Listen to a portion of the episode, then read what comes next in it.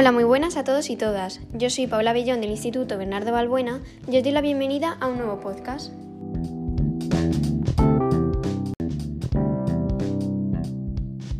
Si estáis aquí es porque os interesa aunque sea un poquito la anatomía aplicada, así que os invito a que os quedéis para aprender y descubrir un poquito más.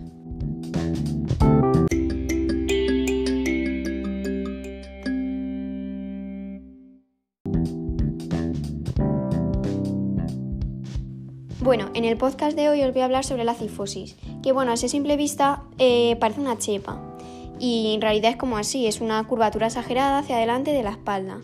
Puede ocurrir a cualquier edad, pero es más común en las personas y sobre todo en mujeres mayores. La cifosis relacionada con la edad a menudo se debe a la debilidad de los huesos de la columna vertebral, que hace que se fracturen y compriman.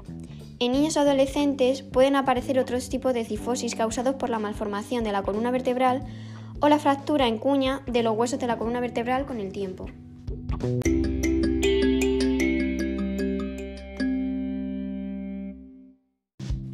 Bueno, ahora os voy a hablar un poco sobre las causas de la cifosis. Los huesos individuales, o sea, las vértebras que conforman una columna vertebral saludable, se asemejan a cilindros apilados en forma de columna. La cifosis ocurre cuando las vértebras de la parte superior de la espalda toman forma de cuña. Las vértebras anormales pueden producirse a causa de los siguientes factores, como por ejemplo fracturas.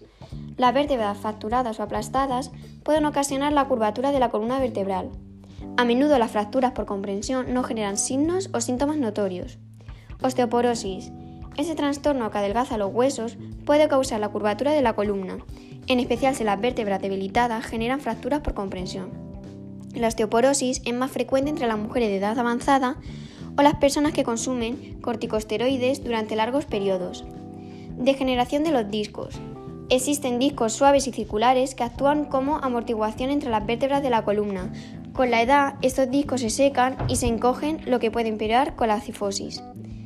Enfermedad de Sherman, también conocida como cifosis de Sherman. Esta enfermedad suele aparecer durante el estirón que ocurre antes de la pubertad. Los varones son más propensos que las niñas. Anomalías congénitas. Los huesos de la columna que no se desarrollan de la manera correcta antes del nacimiento pueden ocasionar cifosis. También síndromes. La cifosis presente entre los niños también se puede asociar con algunos síndromes como el de Ehlers, Danlos y el de Marfan. Cáncer y tratamientos oncológicos. El cáncer de la columna vertebral puede debilitar las vértebras y hacerlas más propensas a fracturas, por comprensión, al igual que la quimioterapia y los tratamientos oncológicos de la radiación.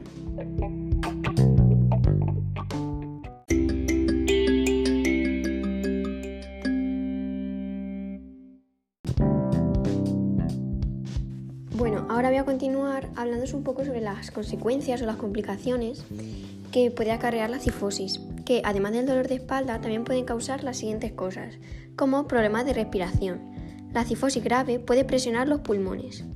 También funciones físicas limitadas. La cifosis se asocia con el debilitamiento de los músculos de la espalda y la dificultad para realizar tareas como caminar, eh, pararse después de estar en una silla. La curvatura de la columna vertebral también puede dificultar el mirar hacia arriba y conducir y puede causar dolor cuando te acuestas. También problemas digestivos. La cifosis grave puede comprimir el sistema digestivo y causar problemas como el reflujo ácido y la dificultad para tragar. Y problemas con la imagen corporal. Las personas que tienen cifosis, en especial los adolescentes, pueden dejar que se desarrolle una mala imagen corporal por tener la espalda redondeada o por el uso de, dispositivos de inmovilización que corrigen la enfermedad. En el caso de las personas mayores, la mala imagen corporal pueden llevarlo al aislamiento social.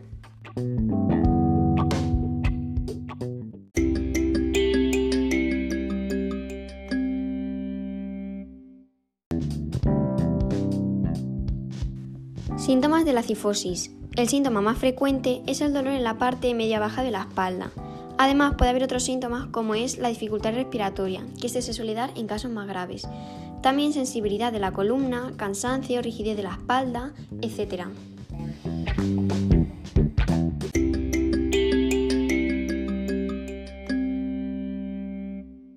Respecto a los tratamientos para la cifosis, este puede depender del tipo de cifosis que sufra el paciente aunque normalmente si se presentan síntomas neurológicos y el dolor persiste, es necesario recurrir a una cirugía.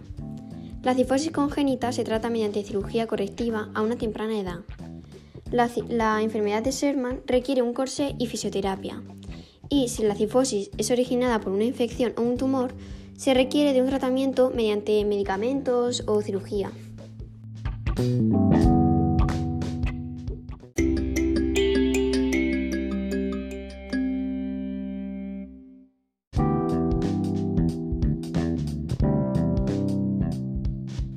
Y ya por último, para terminar, haré una breve conclusión para que se nos aclaren un poco las ideas.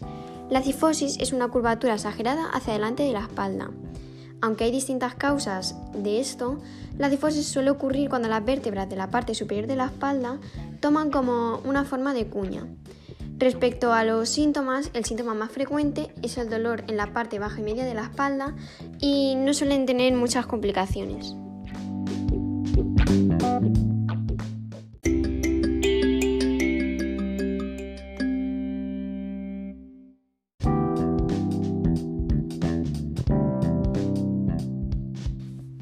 Es todo por hoy. Espero que os haya entretenido y a la vez os haya servido de ayuda. Nos vemos en mi próximo podcast.